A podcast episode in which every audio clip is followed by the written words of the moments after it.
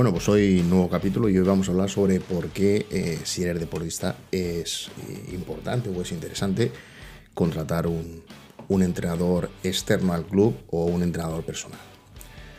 Bueno, básicamente eh, esto por la experiencia y el conocimiento que tengo sobre los clubes donde juegan mis, jugadores o, gente que conozco que está en clubes, etcétera, ¿vale? uno de los problemas principales que hay es el más importante posiblemente sea la formación, ¿vale? Falta de formación o falta de tiempo para formarse.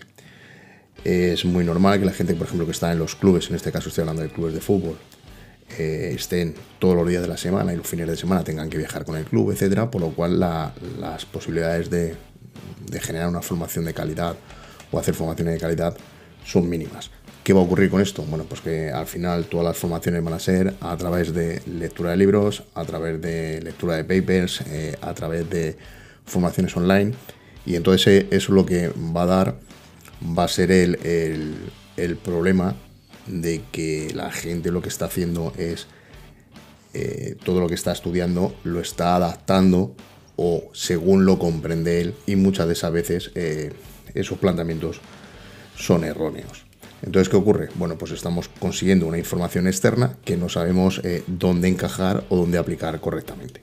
Ese sería un apartado. También ocurre, eh, también podríamos decir que muchas veces lo que ocurre en, los clubes eh, viene dado también por, bueno, a nivel salarial.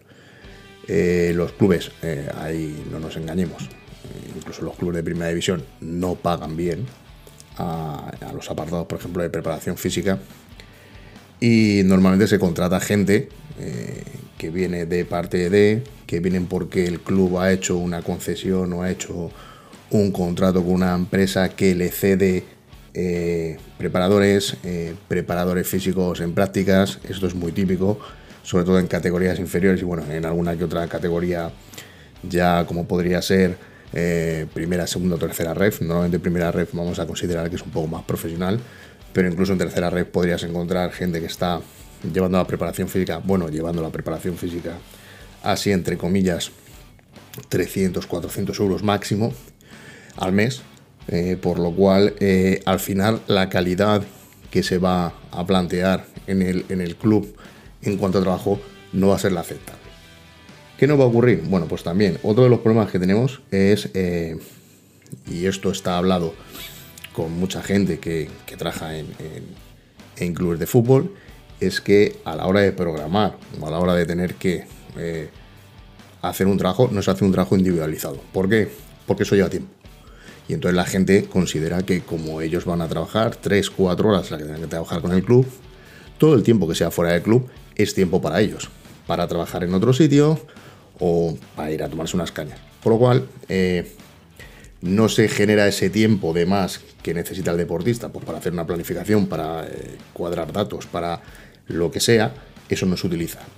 ¿Qué ocurre? Pues que todo el trabajo lo vas a tener cuando lo haces en campo y fuera de campo no vas a tener nada. Por lo cual no vas a tener ningún trabajo complementario. ¿Cuál es otro de los problemas también bastante grande? Bueno, pues otro de los problemas bastante grandes son los medios. Yo estoy ya harto de escuchar en los clubes es que no tenemos medios, es que no tenemos material, es que no tenemos. Y esto no estoy hablando de tercera división, segunda, primera red, no estoy viéndolo en equipos de segunda y en equipos de primera división. No hay material y si hay material, mucho de ese material ha sido cedido por marcas y la gente que está en el club eh, no tiene formación y no sabe utilizar correctamente el material que tiene. Entonces, a nivel de gimnasio, normalmente la mayoría de los clubes eh, no tienen gimnasio no tienen gimnasio eh, o no tienen eh, una gran cantidad de material para hacer trabajo de fuerza, por lo cual al final eh, trabajan con cargas bajas, en tipo de circuito de 3-4 minutos vamos a hacer el mismo ejercicio, todos con mismos pesos, sin un planteamiento, sin una programación, sin una planificación de por qué se están haciendo esos trabajos y para qué sirven, etc. Entonces al final es un poco un despropósito. ¿Qué ocurre? Bueno, pues que al final todo el trabajo que se está generando es un trabajo global, pero tenéis que ver que eh, eh, se ve normalmente en, el tipo de planificación que se tiene en el fútbol. Eh, hay partido, al día siguiente el que no ha jugado tiene que compensar, el que ha jugado tiene que descansar, luego que si un día de activación, y al final es, es, otro planteamiento totalmente erróneo. ¿Por qué? Bueno, primero porque eh, las cargas que se están trabajando, sobre todo a, nivel de cuando se hacen lecturas, y en este caso eh, casi siempre son con la lectura de GPS, son las típicas de, bueno, pues todo el equipo ha corrido una media de 13 kilómetros, pues bueno, el que haya hecho 8 al día siguiente tiene que compensar y hacer 5. Entonces tienes que considerar que un delantero no va a correr lo mismo que un lateral, ni va a correr lo mismo que un defensa, ni va a correr lo mismo que un portero. Por lo cual, a lo mejor, los esfuerzos que ha hecho dentro de la carrera que ha hecho son más que suficientes y no tiene por qué compensar. Bueno, ¿por qué? Porque las cualidades o las capacidades de ese jugador no son las mismas que las de otro. ¿Por qué ocurre esto? Bueno, pues ocurre esto primero, ¿por qué? Porque no se individualiza. Entonces, al principio de temporada es muy típico pasar test que son, empezamos la pretemporada y empezamos a hacer test. Y se empiezan a pasar test a lo loco. Y esto es una cosa que yo ya estoy harto de ver. Y son test de paso este test, paso este test y paso este test. Y no sé para qué es cada test, ni sé lo que voy a sacar de ese test. Y al final cogen y testean pues para justificar que tienen que llevarse un sueldo. Entonces justifican con, bueno, pues he hecho, he pasado un squad, paso una SLR porque considero que la SLR es un test para el isquio, cosa que no, entendemos. Los inline, que son para mirar si hubiera algún problema en las deceleraciones, pues hay un cruzado, eso no se pasan. Por supuesto, no hacemos ningún test de, empuje de tren superior, porque claro, los brazos, eh, cuando uno corre, los brazos no los usa en fútbol. Como la gente juega con los pies, pues nada más que nos miramos los pies. Y esto es una cosa que he hablado con muchos preparadores físicos de, equipos. Y, y, al final, ¿qué test pasas? Pues paso este, este, este. ¿Para qué los pasas? No lo saben con estos datos, ¿qué haces? No lo saben. Entonces, si no sabes qué datos estás tomando, no los tomes. Entonces, al final, si hay un problema, hay una persona que tiene eh, disfunción en la cadera, porque puede pasar que tengas eh, un problema mecánico en cadera, que sea genético, pues tengas la cabeza del fémur de una forma diferente, entonces tu movilidad está limitada, pues tendrás que tener unos ejercicios específicos. Menganito tendrá que tener otros. Y al final, sí, podremos tener un bloque medio de ejercicios para todo el mundo, pero no puede ser lo mismo siempre para, toda la gente. Entonces, como falla esa individualización y falla sobre todo a nivel de, evaluación funcional, primero, porque se hace incorrectamente, pero se hace incorrectamente por falta de conocimiento. Se pasan test en, de sitios o de, o de, instituciones en las que no estamos formados, no sabemos para qué son esos test, no sabemos qué información tenemos que sacar, no sabemos nada y mucho más cuando normalmente esos test se sacan una vez a la temporada o dos veces a la temporada. Por lo cual, imaginaos la experiencia que tiene que tener la persona que está pasando los test para pasar 20 mm, test al año. También no va a pasar a nivel capacitivo. No se hacen pruebas capacitivas. Eso, eso es así. O sea, en ningún club conozco yo que te pasen las pruebas y te digan, Menganito tiene que dar con 82 kilos y medio este ejercicio y fulanito con 54. ¿no? Al final estáis acostumbrados a ver que, en todos los clubes, eh, venga, tiramos con 4 kilos, no vaya a ser que nos hagamos daño, etcétera, etcétera. Y luego otra cosa que no hay muestreo de datos. Claro, si no sé, no valoro, no, no evalúo, no, no veo capacitivamente, no sé qué capacidad de aceleración tienen mis deportistas para saber por qué tienes que hacer 8, 10, 15 metros de sprint no como en lo típico, sprinters de 50 y 60 metros que son totalmente absurdos, que eso no se hace ni en velocistas de, profesionales. Pues entonces al final es interpretar mal los datos o interpretar mal la información que tenemos y no saber llevarla. ¿Por qué? Porque toda esta información cuando se toma eh, debe ser tomada por persona que realmente tenga conocimiento sobre lo que está haciendo. Saber para qué son esos datos, cómo se cruzan esos datos ¿Qué quiere decir que si hago un test pliométrico y me da una información, qué información me da ese test respecto a otros dos o tres test pliométricos? Si eso tiene que ver con a lo mejor con un problema de fuerza y qué más hay los datos de fuerza. Entonces cuando veo contrasto digo, vale, ya sé que el problema es este, esta persona debe trabajar este tipo específico de fuerza o este tipo específico de, de ejercicio. Vale, ¿qué ocurre? Eh, al final una persona que está formada, un entrenador que está formado, sí te va a dar todo eso. Lo vas a hacer externamente, lo vas a tener que pagar, efectivamente, pero al final es por tu carrera.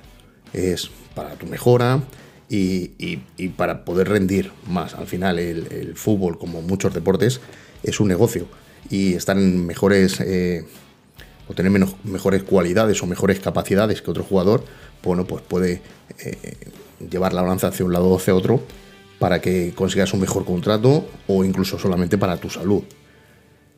Por eso yo creo que es eh, sumamente importante buscar un entrenador externo, un entrenador que te evalúe, que te evalúe funcionalmente, que te evalúe eh, a nivel pliométrico, no solamente para ver capacidad de fuerza en fibras o capacidad que puedas tener a nivel de energía elástica o solamente para prevención, si vienes después, de, una, rotura, por ejemplo, ligamento cruzado, que te evalúe capacitivamente, si, ya es un poco más fino, pues bueno, que te evalúe también eh, a nivel de fuerza-velocidad para luego determinar cuáles son los bloques que tienes que trabajar de potencia, que te tenga todo planteado, que te explique por qué ese ejercicio tiene que hacerse, por qué esto es mejor para ti, por qué eh, eh, hay una razón lógica de cómo tiene que ir la fuerza, qué tipo de fuerzas se tienen que trabajar en, pretemporada, qué tipo de fuerzas se tienen que trabajar durante el resto de la temporada.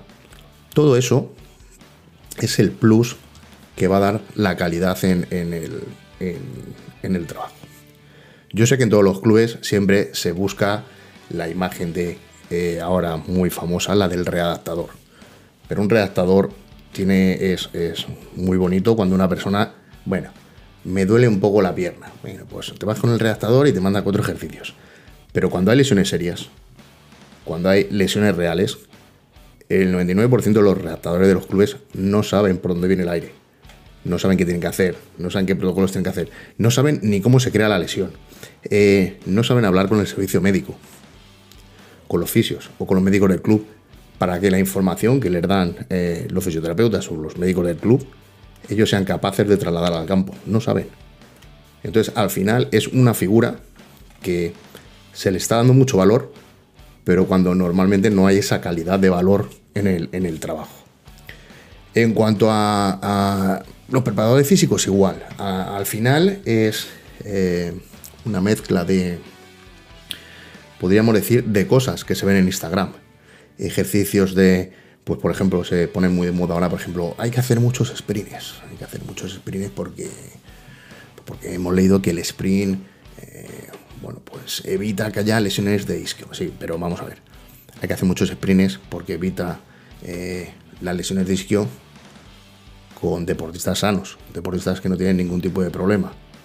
Pero ¿qué ocurre si, si el trabajo que estamos realizando no lo estamos haciendo eh, con deportistas sanos, si lo estamos haciendo con, deportistas que tienen mecánicas de carrera mala, con deportistas que, que no, eh, no se desplazan correctamente, con deportistas que su, su forma de trabajar tiene un, es predominante, por ejemplo, de isquiotibial. Bueno, pues al final lo que estamos haciendo es potenciar. Estamos alimentando esa disfunción y estamos generando, eh, subiendo los umbrales de una posible lesión.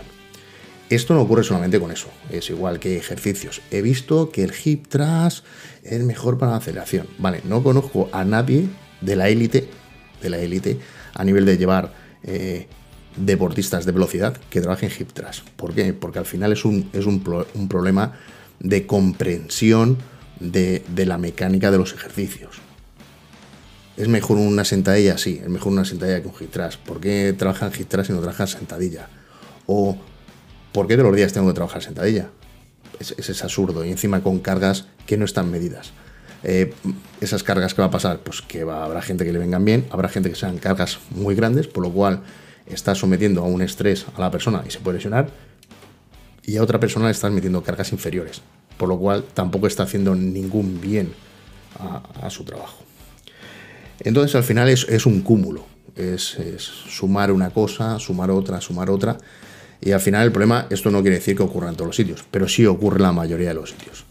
Eh, preparadores físicos, ya os digo, que mandan trabajo en circuitos con mismos pesos, eh, eh, luego siempre la idea es, es, que no tengo medios, es que no puedo medir, es que no, no se necesita un encoder para sacar pruebas capacitivas para un, un, deportista. hace 20 años no había encoders o no estaban al público y la gente medía las cargas. Al final es falta de información y falta de, capacidad a la hora de, desarrollar todo este trabajo. ¿Qué ocurre? Bueno, pues yo lo digo desde mi punto de vista, esto es una opinión mía y lo digo desde mi punto de vista.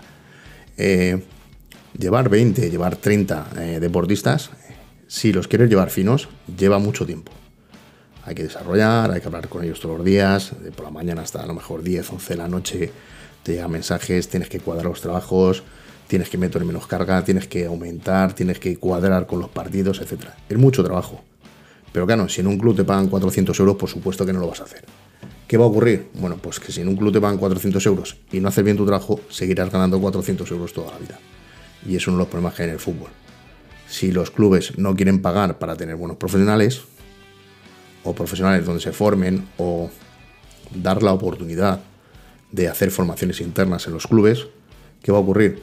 Bueno, pues que la calidad que hay ah, en el apartado técnico del, club, del equipo, es deficiente. Y eso al final eh, no solamente se va a ver en los resultados en, los equipos, sino que lo peor de todo es que posiblemente eh, afecte al rendimiento de, de los deportistas. Es muy típico también tener jugadores que cambian de club, van a un club y te llegan y te dicen, jo, estamos ocho personas con problemas de pubis. Estamos ocho personas con problemas de isquio. Entonces, si hay ocho personas con problemas de pubis o hay ocho personas con problemas de isquio, esto no es casualidad. Esto es porque se está haciendo algo en el club que está dando un detonante o está determinando que la gente se lesione. ¿Por qué? Porque todo ese trabajo no es individualizado. Entonces, al final, la principal, eh, después de meter este, este rollo, la principal importancia por la que un deportista debería tener un preparador físico externo para hacer ese trabajo complementario que en el club no se puede hacer, es que el trabajo sea individualizado. Al final, si el trabajo se cuadra bien con el trabajo del club, con los tiempos donde ahí tiene que haber descanso, los días que tiene que haber partido y todo se va cuadrando, al final esto va a repercutir en el jugador y va a hacer que éste mejore. Eh, el no hacer esto ¿qué va, va a generar? Bueno, pues lo primero que va a generar va a ser lesión, probabilidad de falta de ritmo, probabilidad de falta de potencia, falta de velocidad, falta de fuerza, falta, vamos a decir, de, tener esa capacidad a la hora de, repetir esfuerzos continuos, pues todo eso se va a ver en el jugador. Aparte de, de si estamos hablando de algún deportista que venga de una lesión, que además el proceso es mucho más fino tiene que llevar un trabajo conjunto con el servicio médico, donde el trabajo tiene que ser muy fino, y luego el trabajo de rehabilitación también para llevar a lo que la gente llama eh, comúnmente el return to play, que es volver al terreno de juego en las condiciones óptimas. Entonces prácticamente es esto. Eh, podríamos hacer, eh, estar hablando sobre esto, sobre casos, sobre opiniones, sobre cosas que nos han dicho, horas. Por lo cual lo que voy a hacer va a ser en, el mismo podcast, vais a tener la, oportunidad abajo tenéis una parte que, tiene que ver con preguntas y con respuestas, donde podéis dar vuestra opinión, donde podéis preguntar, donde podéis eh, comentar cualquier cosa. Y bueno, esto era el pequeño apunte sobre por qué considero, en este caso estoy hablando principalmente en fútbol, aunque pasa en montones y montones de, de deportes, pero por qué en deportes como el fútbol es aconsejable eh, buscar el apoyo de un profesional de la preparación física fuera de lo que es el, club. Así que nada, con esto me despido de vosotros. Espero que podáis opinar o podáis comentarme. Al final es, es una opinión propia, eh, basada en mi experiencia y en lo que, vamos a decir, sufro mis carnes a diario, que posiblemente no pueda ser igual que la vuestra, o a lo mejor sí. Por eso os digo que os animo a, poder compartir o a poder opinar o a poder debatir sobre un aspecto como este. Así que nada, muchas gracias por escuchar y nos vemos en el próximo capítulo.